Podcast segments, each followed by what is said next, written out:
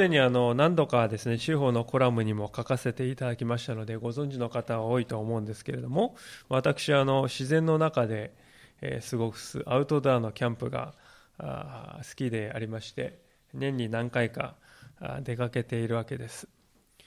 であの今頃の時期は朝晩になります。非常に寒くなるんですけれども、まあ、その分ですね。あの木々が真っ赤に色づいてきておりましてそれはそれはこう美しい景色を見せてくれるわけです。で時にはあの見事な自然の造形というものを見てこう身震いするような感動を味わうこともあります。でそのそのように感じる方は私だけではなく結構多いようですね。非常にこう朝晩は寒くなるんですけれどもこの時期でもキャンプ場に行きますと多くの方がですねあのキャンプしておりますね。あの防寒着に身を固めてですね、えーえー、コーヒーを片手にこう談笑している姿をよく見ます。しかし一歩立ち止まってこれを考えてみるとこれは少し不思議なことではないだろうかと感じました。どうして私たちは自然を見るときにですねあ美しいなと感じたりこう心に非常に感動したりすることがあるんでしょうか。まあ、なんていうか、こう、味気ない言い方をしますとですね、ただの木ですよね。ただの岩ですよね。えー、でもそれを見るとき何かこう心にですね、こう、あのね、ジーンとこう来るものがあるわけです。なぜ私たちの心はですね、木の集まりとか、岩の塊とかですね、集まりとかを見て、まあ、心躍るんだろうかなと考えました。でそれはおそらくあのその美しい木がですねあるいはまた山の背後に何かを本能的に感じ取っているからだと思うんですよね。自然の背後には目に見えない目に見えるその世界を超えた存在がいるんだというですね。そういう何て言うんですかこう抵抗しがたいような感覚というのが私たちの中にあるわけですよね。それはあの別に信仰を持っているとか持っていないかとかですねそこに関わらずですよ。人間であるということはそのような感覚を持っている備わっているということだと思うんですよね。ある本を読みますと世界にはいろいろなですね数千の民族がありますけれどもその中で、えこう人間を超えた存在に対する、その存在を排するというですね、え習慣を持ってない民族というのは一つもないようだと。そういう研究もあるみたいですそれなどを見ても人間というものは自然を超えた存在を感じる能力をですね初めから備わって生まれてきているんだということを、ね、その証拠ではないかと思うんですよね。でそのことを考えるとき一つ問題になってくるのはですねじゃあそのような自然を超えた目に見えない存在をどのように理解すればいいのかということなんですよね。どのようにしてその存在を理解すればいいのかということなんですが、まあ、一つの解決策っていうのは自然の中にある何かにそれを置き換えてみるということだと思うんですよね。目に見えない自然を超えた存在をですね何か目に見えるこの自然の中にあるものに置き換えてみるというやり方ですね。例えば、えー、大きな木とか大木とか巨岩っていうですね大きな岩に置き換えてみるこれが神様なんだと言ってみるあるいはまた書き軸をかけてその中に絵を描いてですねその中にあるその絵がですねこれが神様の姿なんだと表してみる。あるいはまた金属の塊木の塊を彫って像を作りそのようにして自然の背後にいる目に見えない存在を表そうとする、まあ、世の中の多くの宗教においてそのようなことが行われております。ですから、偶像というですね何かの像とか絵とか目に見えるですねものを持たない宗教っていうのは、まあ、ほとんどないと言っても良いと思うんですよね。でそのようにやるときに問題点は2つが2つほど問題点が出てくるなと思うんですけれども第一のことはですねそのようにして置き換えた置き換えがですね単なる人間の思い込みや想像力想像の産物に過ぎないという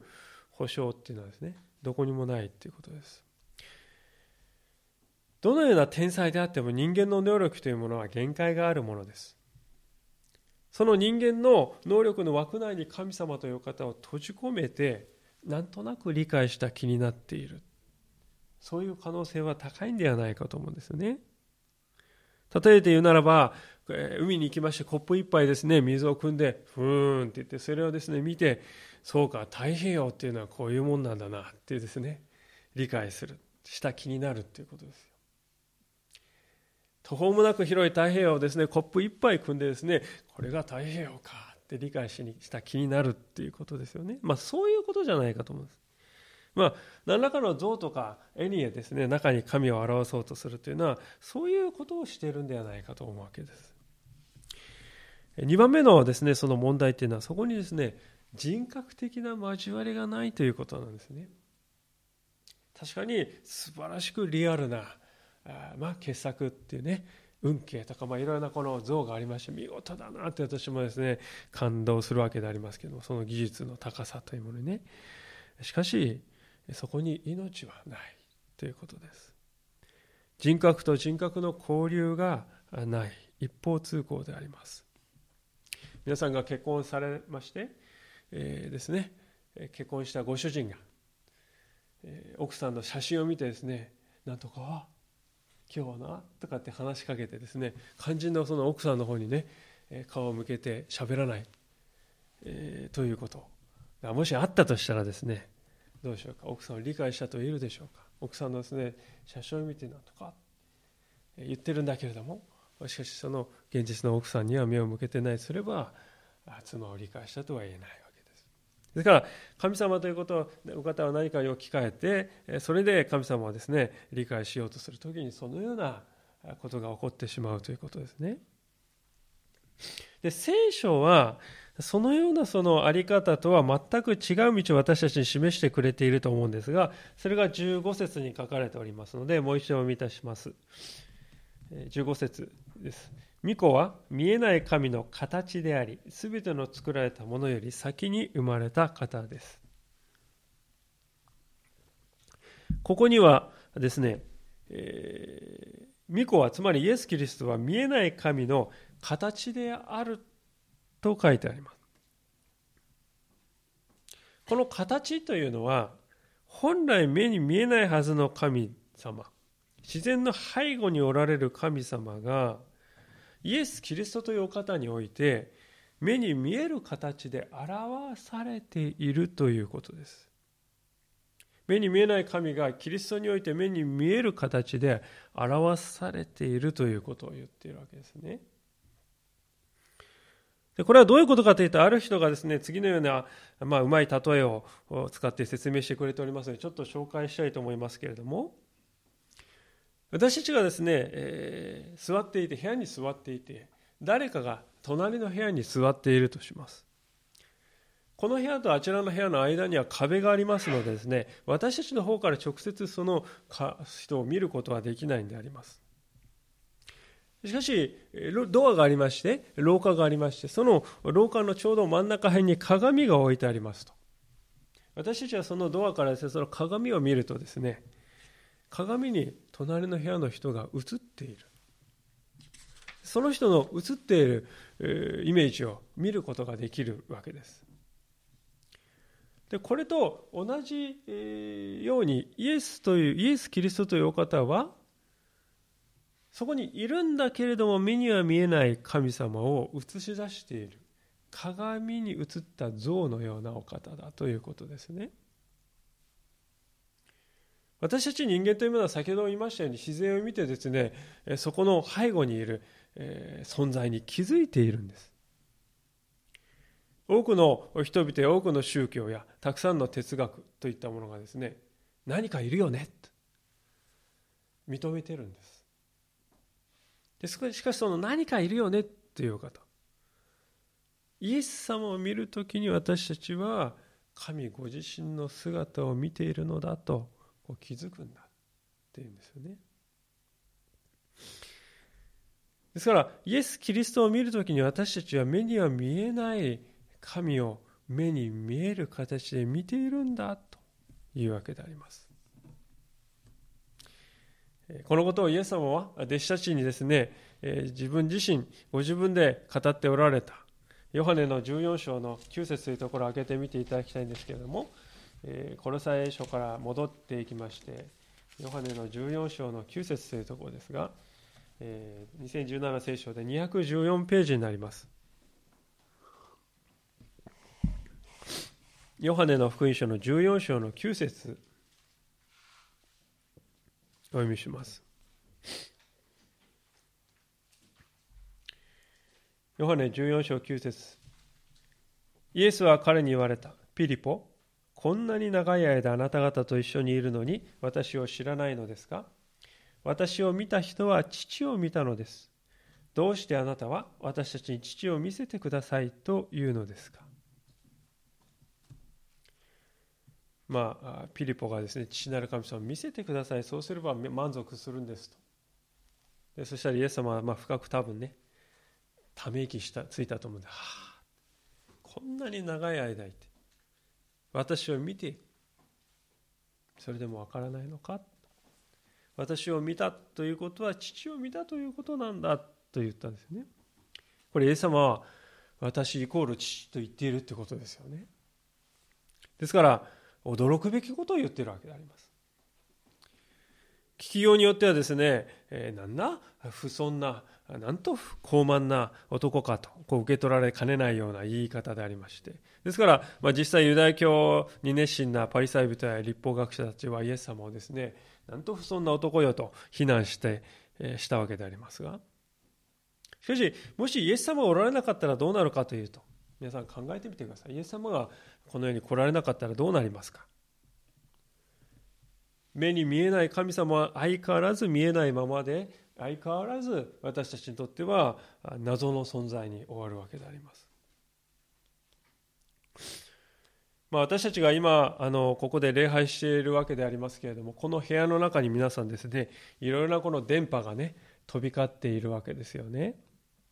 テレビの電波とかスマートフォンの電波とかあるいはなんとか無線の電波っていうものがですねあらゆる情報がここをビャーッとこう猛スピードで飛び交っておりますけれど皆さん私たちはそれを見たりね感じたりすることができるかっていうと私は電波はですねこう流れて感じるんですよっていう人は時にいますけれどもしかしそれは科学的に証明されてはいない。私たちは電波というものを見ることも感じることもできないんです。ですからそんなのは気のせいだ電波なんてないんだということもできると思うんですけども今の時代ですね電波はそんなものはないんですっていう人いますか？いないですよね。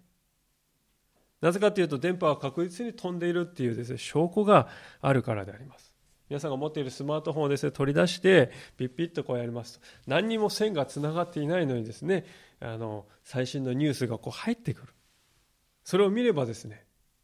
電波ってありますよね。電波の存在を疑うことはないわけであります。で神様ということを考える時も同じことが言えるんではないかと思うんですね。神様がおられるということ神様が私たちにその何らかの証拠を見せてくださらないと私たちは本質的に神という方を認識するということはできないわけです。しかしもしその証拠が与えられたならばああ神様は確かにおられるんだなとはっきり分かるということですね。でここで書いてあることはイエス・キリストという方がまさにその証拠なんだということであります。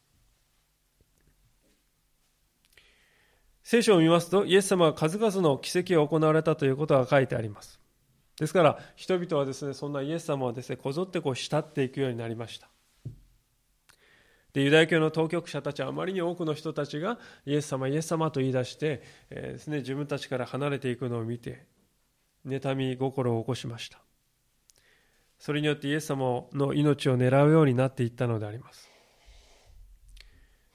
彼らは基本的にはイエス様が行われた奇跡というものはあれは魔術を行っているんだとか悪魔と結託してやっているんだと言って認めようとはしませんでした。しかしそんな彼らに衝撃を与える出来事が起こったんですね。それが復活でした。イエス・キリストが葬られた墓が空っぽになっていた。慌てふためいた彼らはどうしたかといえば皆さんご承知のように万兵たちが眠っている間にイエスの弟子たちが来て死体を盗み出していったんだ。そういう話を作り出そうとしました。しかしそもそも万平というものは眠ったらですね、えー、職務怠慢ということで、えー、厳罰に処されると分かっているわけでありますしそもそも眠り転げている間に起こった出来事をどうやって知ったんですか子供でも分かる矛盾に満ちた話であります。でそれほど苦しい言い訳を考えなくてはならないほどイエス・キリストの復活というのは衝撃的でしかし確かな出来事であったということですね。聖書を読むとその後もう何百人の人々にイエス様がよみがえった姿を表したと書いてありますが。でそのことをですね考えるその事実こそですねイエス様が目に見えない神の形として世に来られたお方なんだということの明らかな証拠だと言えると思うんですね私たちはスマートフォンを取り出してそれを使うときに目には見えない電波がをある意味では見ることができるわけですよね。目には見えない電波の中に流れている情報を私たちは見ることができます。同じようにイエス様というお方を私たちが見るときに神様というお方は目には見えないお方だけれどもイエス・キリストという方を見るときに私たちはああ神様ってこういうお方なんだと見ることができるそして分かるようになるということですねですからこのことが理解しますときに聖書の教えの中心はキリストなんだということがよくわかると思うんですね。私たちはイエス様を見つめていけば見つめていくほど神様ってこういうお方なんだなって分かるようになっていきます。イエス様の十字架に目を向けていけば向けていくほど神の愛というものはこういうものなんだ。本当の神は私たちのために自分自身をすら与えるというそのような比類のない愛を持っておられるそれが本当の神様なんだということに気づいていくわけでありますですからイエス・キリストが目に見えない神様が目に見えるお方として世に来てくださったということには本当に偉大な意味があるんだということを今日もう一度私たちはかみしめたいのと思うのです。さて、えー、次に私たちが今日見ていきたいのは、じゃあそのようにして目に見えない神が目に見える形で来られたキリスト。じゃあこのキリストとは一体どういう神様なのか。神様のご性質、キリストのご性質というものを私たちは正しく知っておくことが大事だと思うんでありますね。えー、一口にこうというのは一つ一口にこの神と言いましてもですね世の中にはさまざまな神と呼ばれるものが溢れているわけであります。まあ、今の時代ですね皆さん聞かれたことがあるかもしれませんね、えー、若者言葉ですけれども超すごいっていうですね、え、そういう言い方とほぼ同じ意味で、え、それマジ神ってるっていうです、ね、言い方をすることがありますけど皆さんえ聞いたことあるでしょうか？超すごいという意味でねそれマジ神とかですね若者たちは言っております。で私たちがですねそのような意味でイエス・キリストをですね神様として理解していたらですねそういう神には私たちを救う力というのはないわけでありますそこで聖書は15節でもう一度もう一つですね別の言い方でキリストを紹介しているわけですねそれが全ての作られたものより先に生まれた方というですね、えー、言い方であります。まあ、いささかこれちょっと謎めいた言い方でありまして、まあ、昔からちょっとこの言い方っていうのは議論を呼び起こしてきましたね。例えばこのエホバの証人の方々はですね、この箇所に生まれたって書いてある。まあ、それを根拠の一つとしてイエス・キリストは生まれた。生まれたんだからイエス・キリストは神ではなくて天使の一人なんですよと主張したりしましたが、まあ、しかし私たちが米印がついておりまして下のですね米印を見るとよく分かりますようにこの先に生まれた方と訳されている言葉は実は長子、まあ、つまり長男ですね。長子と訳すこともできる言葉であります。いやむしろ聖書全体を見るとこの長子と訳す方がメジャーだっていうことを知っていただきたいですね。新約聖書の中でこの先に生まれた方と訳されているプロトトコスという言葉はまあ8回ぐらい出てくるんですけれども先に生まれたと訳している箇所は3箇所しかありません。でそのうち2回がこのコロサイ1章のところで使われています。実際ですからこの言葉が意味する言葉はですね生まれたのか生まれてないのかというそういうことを言いたいんではなくて時間的あるいは地位の面で優位にあるんだということを語っています。時間の面で優位にありまた地位の面で優位にあるということを言っております。つまりこの15節の意味していることはですね何かというとキリストはあらゆる被造物よりも前から存在している方でしかもあらゆる被造物の上回を上回るお方なんだということを言っております。でそのことはですね次の16節から17節を見ると非常にはっきり分かってくると思うんですね。えー、16節に目を向けていただきたいと思いますがなぜなら天と地にあるすべてのものは見えるものも見えないものも王座であれ主権であれ支配であれ権威であれ巫女にあって作られたからです。万物は巫女によって作られ巫女のために作られました。巫女は万物に先立って存在し万物は巫女にあって成り立っています。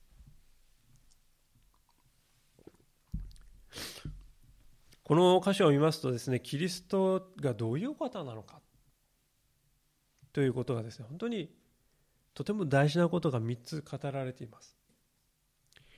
まず第一のことはですねキリストという方は創造された世界の一部ではないんだということです。キリストはこの世界の一部分ではないということですね。なぜかというとここで万物は巫女によって作られたとはっきり書いてありますしまた17節で見ると巫女はつまりキリストは万物に先立って存在している。ですからあらゆるものがこの宇宙のあらゆるものが存在するようになったその前から巫女は存在していらっしゃるとはっきり言ってますよね。まあ、これを分かりやすく言いますと皆さんですね陶芸家の方がいらっしゃると粘土をこねて器を作る方がいますけれども陶芸家の方がですね皆さんね粘土そのものとは別の存在ですよね。えー、何は当たり前のことかって言いますけど皆さんね考えてみると粘土がですね、えー、自分自身をですねこねて器を作るっていうことはありえないわけですよね。粘土と陶芸家っていうのは別の存在であります。ですから同じように宇宙を生み出された神は宇宙の一部ではありえないということなんですね。宇宙を作り出すような神は宇宙そのものとは別の存在でなくてはいけないということなんです。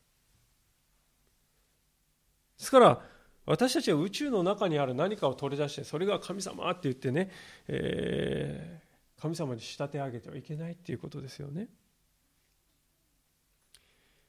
まあ、そそれはですね湯飲みがですね目の前にあってですね、えー、その湯飲みに対してですねああ湯飲みさんあなたは素晴らしいですね。なんと素晴らしい器になったんでしょうかっていうとお辞儀する人いるかっていうことですよね。お辞儀する対象はですね湯飲みではなくて陶芸家の、ね、方は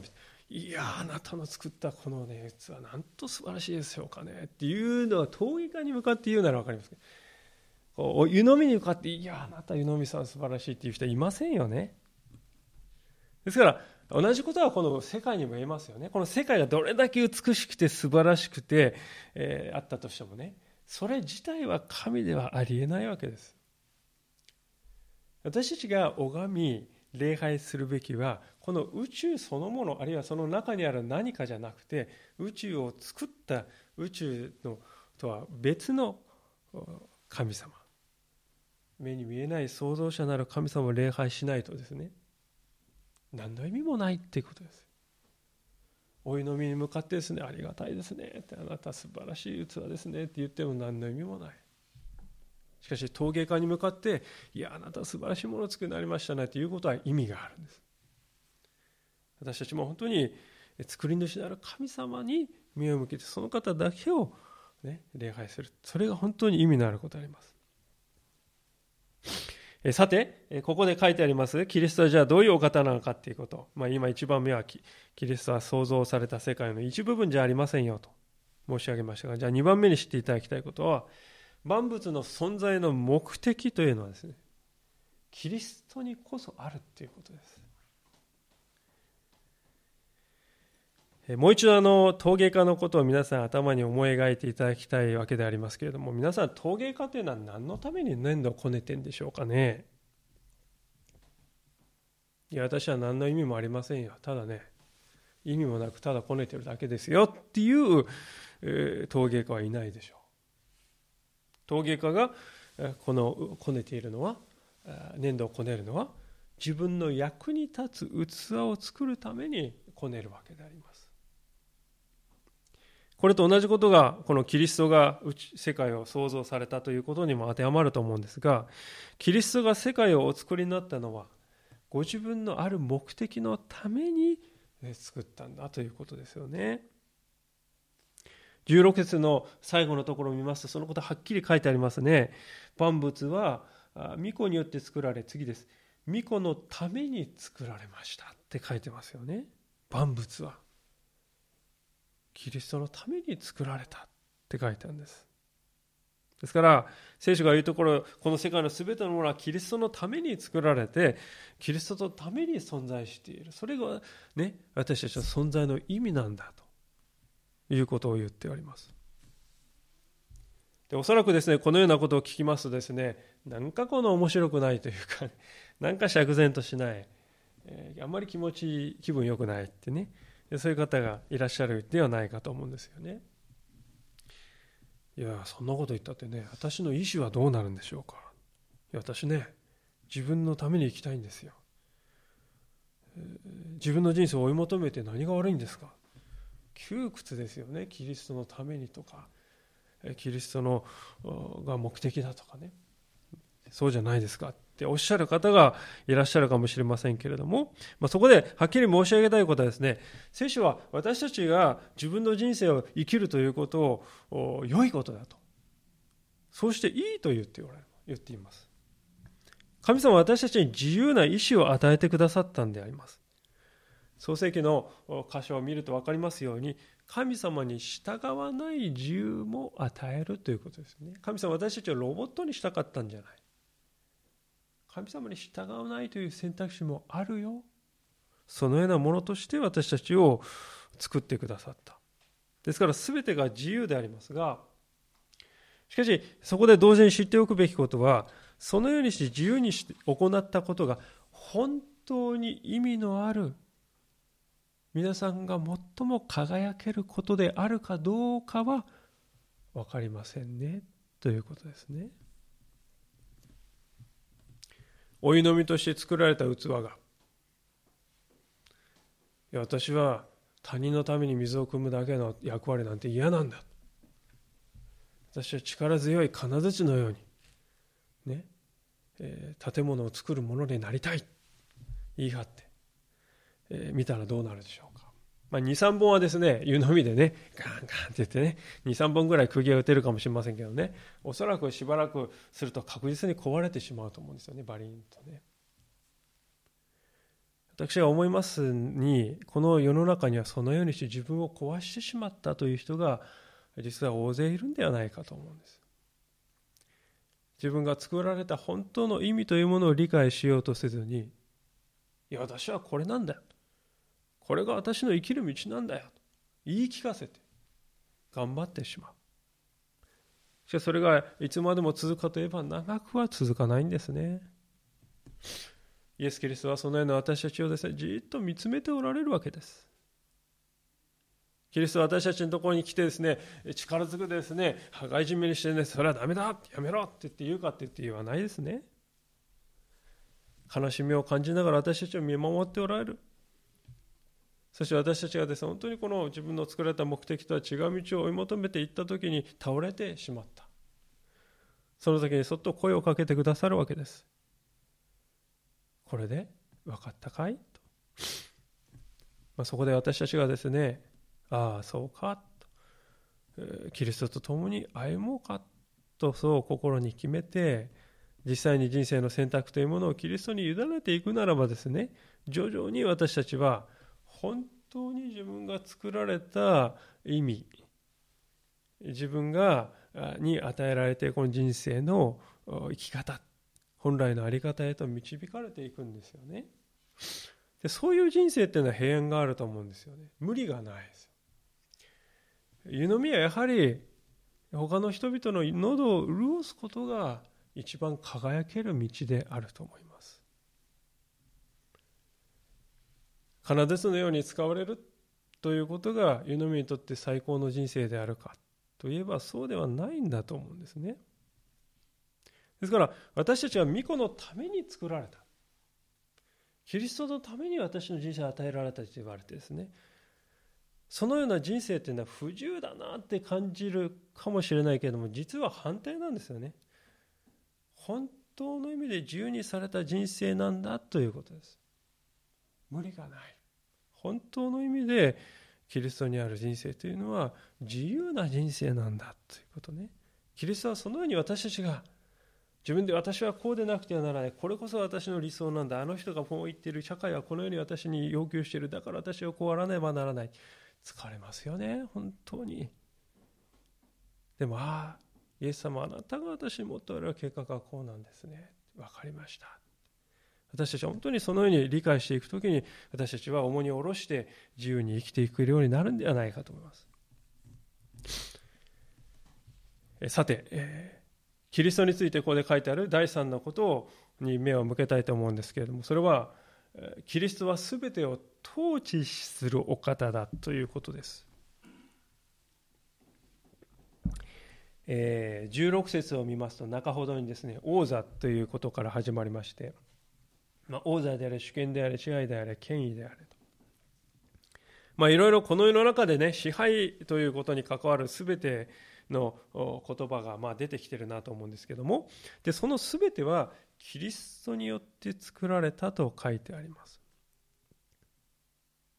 ある人はこのいろいろ並んでる言葉ってまあ一つ一つこれがこういう意味でこういう意味でってそういうことよりも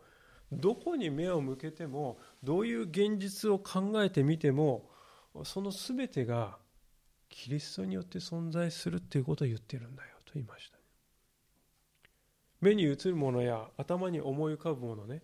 全てはキリストが支配しておられるんだとそういうことを言ってるんだと。でこれが意味することはですねキリストの上に立つものとかあるいはまたキリストの横に並び立つようなものは一つも存在しないんですよということなんですね。時折ですね私たちはクリスチャンとしてこういうふうに言われたことはないでしょうか皆さん。世の中にねいろいろ宗教あるじゃないですか。いろいろな神様がいますよね。だからみんなねそれぞれ自分の好きな神様を選んで拝めばいいんじゃないですかね。大切なのは信仰心ですよね。穏やかに経験に生きるってそれが一番大事なんじゃないですか？ってそういうふうにですねおっしゃる方皆さんね出会ったことないでしょうか？でこれって一見するとですね非常に寛容で理解のあるですね言い方に聞こえるわけです。でこれよく日本の社会で言われますよ。日本っていうのはもう八百万の神々で外国の神を全部受け入れて寛容な国なんだといいことなんだ。日本の優れているところなんだという言い方はよくしますけれどもよく言われるわけ。知識人と呼ばれる人もそういう言い方をよくしますね、まあ、最近も新聞読んでいましたですね。本当にあの一神教の国っていうのは非寛容でですね。戦争ばかりやってる。日本は和の国でですね、えー、和を重んじてきたから戦争が少ないっていうふうに言い方をしている人がいましたけれども、えー、現実の日本の歴史を見ると本当に戦争に次ぐ戦争であるということであります。でそれ以上にですね、えー、やっぱりそのような言い方というのは本当に神というお方についてこれほど無理解な言い方はないんではないかと思うんですよね。というのは聖書は何と主張しているかと。ここで皆さんねあなた方いろいろ神様いますよねじゃあもう一人ここに追加しますからその神様あのご紹介しますよって言ってますか？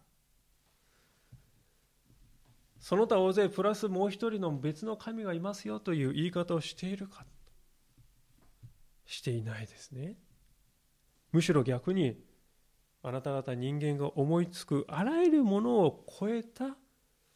唯一の神だけが真に存在するのだと。聖書は言っております。ですからね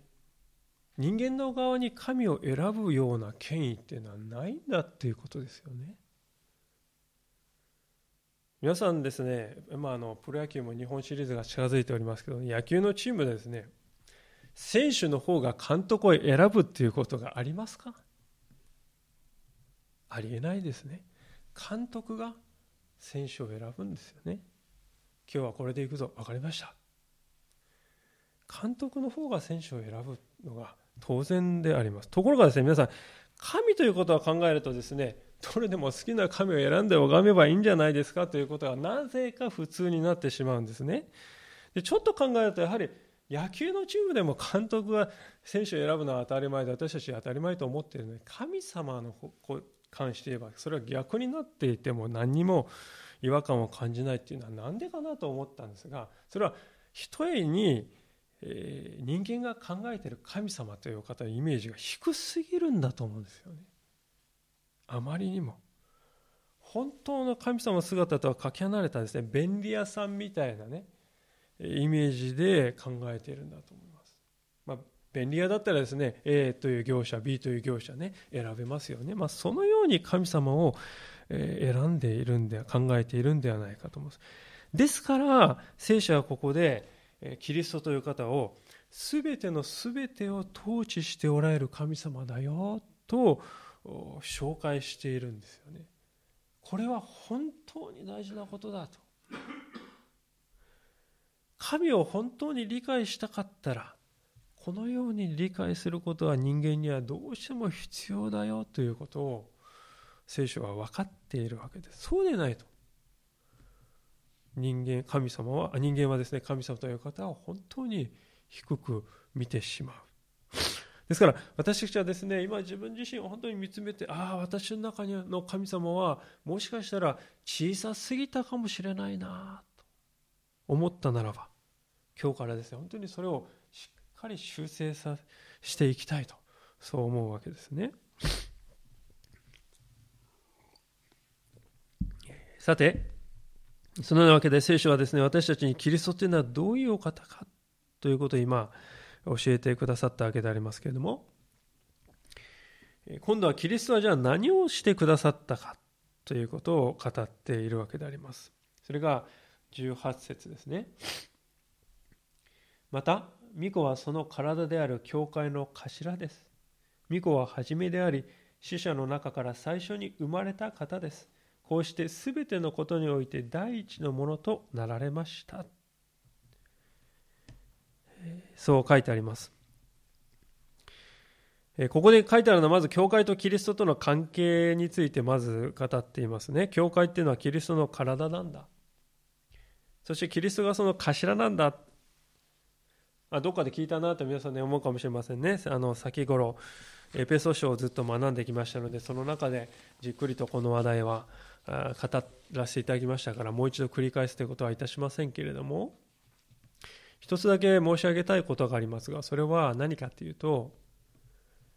キリストは目に見えない神の形であるとさっき言いました。そしてその目に見えない神の形であるキリストが教会の頭であるとすれば教会って何ですか？それは目に見えない神を目に見える形で表すところだと。目に見えない神の愛が目に見える形で現れるところ。それが教会だよということですね。ですから私たちの集まり何のために集まっているかというと神の愛目に見えない神様の愛を具体的に表すということに尽きるんだということですよね。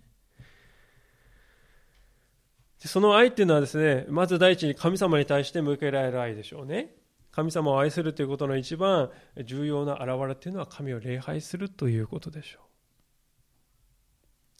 そして2番目は私たちの傍らの人々に対してもその愛は向けられますね。人を愛する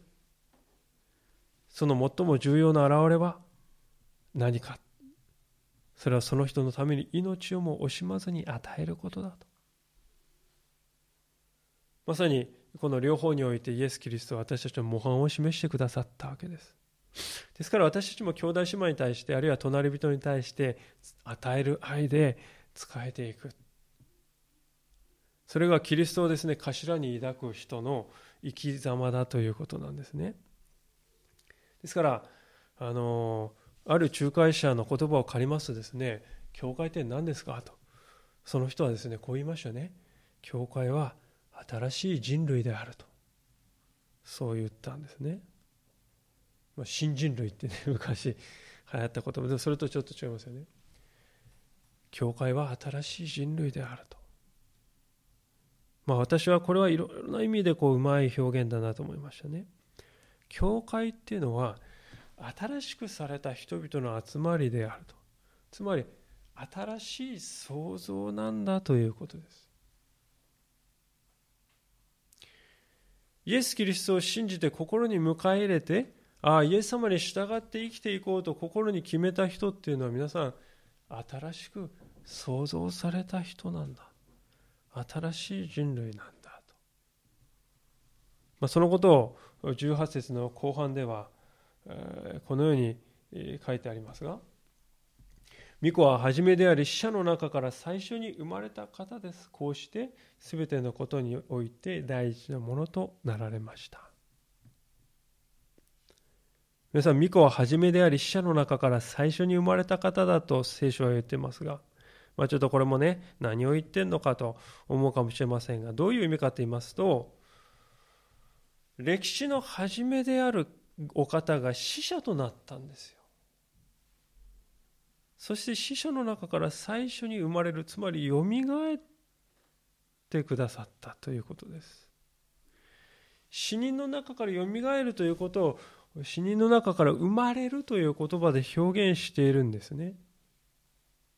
つまりこれは死を打ち破って勝利してくださったということです。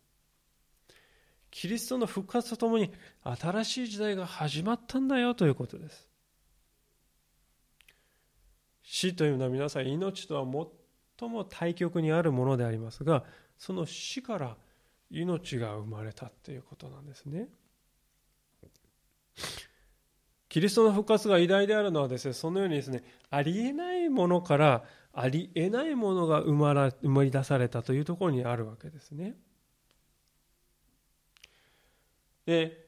イエス様は死者の中から最初に生まれた方だと言ってますから、それは何を意味してるかというと、最初に生まれたということは次に生まれ、その次に生まれと、後に続く人がいるんだよ。それは私たちなんだよと。言っているわけであります。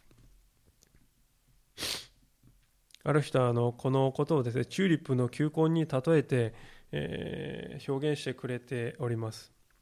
皆さんあの今ぐらいの時期になるとチューリップをですね球根を植える時期ですよね。で球根でですね私も、園芸が多種ありますのでチューリップの球根をですね借りてきてあ買ってきて見ますとですね、まあ、特に掘り出したチューリップの球根っていうのは土だらけねで汚くてこの球根から美しい花咲くんかいなってですね思うようなものでありますよね。どう見ても球根美しいって言って、ね、言ってる人っていないですよね。いやこの球根はなんと美しいんだっていう人いませんよね。球根うんって残念な感じですねちょっとね。でその球根から想像もつかないようなです球根から見るとですねこのあの美しい花が咲くって想像もつかないような見事な花が咲くじゃありませんか？その時に球根っていうのはですね土の中でもう球根としては終わるんですよね。球根としては死ぬんでありますけれども。その球根から本来あるべき姿に新しく生まれるわけであります。信仰者に約束された人生っていうのもこれと同じだと思うんですよね。私たち自分自身を見て。ああ、なんと醜いことか。はあ、私のあの部分はなんと残念なことかってね。はあ、と、えー、ため息をついているかもしれませんが、でもそのような私たちの中にすでに新しい命の種が宿っているのであります。時が来る時。私たちのその体は一旦滅びる。しかしまさにこのところからそこから新しく創造された私たちが生まれるのであります。これは輪廻転生のことを言ってるわけじゃないですよね。輪廻転生っていうのは次に何がなるか分かりません。そういう不確実な世界でありますけれどもそういうものではないですね。皆さん球根をですね買ってきて球根これがこのチューリップの本来の姿なんですよ。この球根こそがっていう人一人もいないと思いますね。球根の本来の姿あの美しいチューリップの姿ですよ。同じようにですね私たちも本来私たちはこうあるはずだったその本来の姿を私たちはやがて回復するということであります。イエス・キリストが十字架で、えーえ、その先駆けとなってくださったんであります。まあ、例えて言うならば広いですね。畑があってですね。その中でキリストがですねまず最初に植えられて球根としてのキリストが植えられてそして見事な花が咲いた。どんな言葉をもってしてもですね表現しきれないような美しい花が2000年前に咲いたんだ十字架を打ち破って復活してくださったキリストがその花だということです。今畑に目をやるとですね1本しかですね咲いてないわけですよね。だーっとしかしそこにですね球根はもう植えられているんです。で今か今かとですね私が花咲かせる時は今まだですかと今か今かと待ち構えているんです。で私たちの人生がですね本当にその時が来たら一旦は球根としての歩みは終わりますが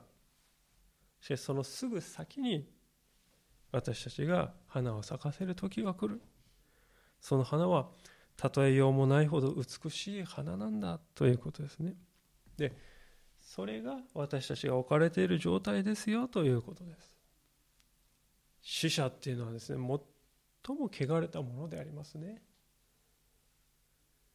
その最も汚れたところから復活した新しい命という最も美しいものが生まれたんだ。イエス・キリストはそういう世界を私たちのために開いてくださった。あなた方はもうそれを受け取っているんだよ。だから新しい人なんだ私たちは本当にキリストのですから後に続くものとしてそのような救いをいただいているものなんだということを今日もう一度本当に心にしっかり留めたいと思うんです。さあではそれは一体どのようにして実現したのか最後に19節から20節を見て今日のメッセージを閉じさせていただきたいと思いますが。19節です。なぜなら神はご自分の満ち満ちたものをすべて御子のうちに宿らせその十字架の血によって十字架の血によって平和をもたらし御子によって御子のために万物を和解させることすなわち地にあるものも天にあるものも御子によって和解させることを良しとしてくださったからです。ここにはあのイエス・キリストがもたらしてくださった偉大なる未来が描かれています。それはやがてこの宇宙の全被造物がキリストによって和解に導かれて完全な平和が実現する日がやってきますよというそういう絵ですね。で、そのために障害となっていたものがありまして、それは何かというと、それは私たちの罪であったと。罪はですね、私たちと神様との間に隔ての壁となって立ち塞がっていたわけであります。もう越えられない壁として、私たちと神様との間に罪という壁がですね、えー、立ちはだかっていたんでありますが、でそれによって私たちは神様の恵みから遠ざけられてしまっていた。そこでイエス・キリストは私たちに代わってその隔ての壁を背負った。すなわち罪を背負ってくださったわけです。キリストが背負った罪というのは当然ですね、キリストをですね、激しく責め立てて痛めつけましたね。罪というものは最後にですね、私たちを攻撃し、最後にですね、最大の攻撃は殺すということですね。でまさしくそのようにイエス様は十字架の上で生き生き絶えたのです。ああ、罪が勝利したか。そう思える瞬間だったかもしれませんが、ご承知のようにそこで終われなかった。キリストは死を打ち破ってよみがえってくださったそれを見るときにですああ死っていうのはもはやイエス様には何の力も持ってないんですねということが分かったんです。イエス様が私たちと神様との間にある罪という隔ての壁をですねああ見事に取り去ってくださったんですね。分かったわけですね。今日の読んできた箇所に分かりますようにキリストは万物の根源であります。万物を支配しておられる方です。ですからそのキリストが死を打ち破ってよみがえってくださったということはですねキリストだけでなく万物にまで及ぶんですよね。その力は。ですから全ての被造物は復活の宇宙的な結果によって作り変えられた時が来るんだとある人は言いましたね。キリストの復活というのは宇宙的な出来事だったんだと言うんですよね。でその力同じキリストの力がすでに私たちのうちに与えられてるんですよ皆さん。チューリップの球根の中にはすでに新しい命の種が備わっているではありませんか。私たちのうちにも同じように新しい命がすでに宿っているのです。この世界というのはキリストが創造したんだということを今日最初に見ましたけれどもその世界があがなわれて和解に導かれそして新しい創造に至る。それもまた同じキリストによってなんです。初めの創造もキリストでよるならば新しい創造もキリストによって起こるということですよね。でその新しい創造をもたらしたのが十字架の血なんであります。この十字架の血についてですね、えー、ある人はですねこう言うんですよね。キリストが人と塩に来られて十字架にかけられた。これね他に方法がなかったからしぶしぶ行われたことですよねっていう人がいます。しかしこの箇所を見るとそうではないということがわかるんですね。なぜだかと言いますと20節の最後のところを見ていただきたいんですが、まあ、その十字架によって御子によって和解させることを良しとしてくださった。神は十字架によって和解をもたらすことを良しとしてくださったと書いてあるんですが皆さんこの良しとするというところに注目していただきたいんですがこれをですね英語の聖書を開きますと皆さんこの箇所は pleased to って書いてるんですよね。please っていうのは喜ぶっていうことですよね。神は十字架の血によって私たちを和解に導くことを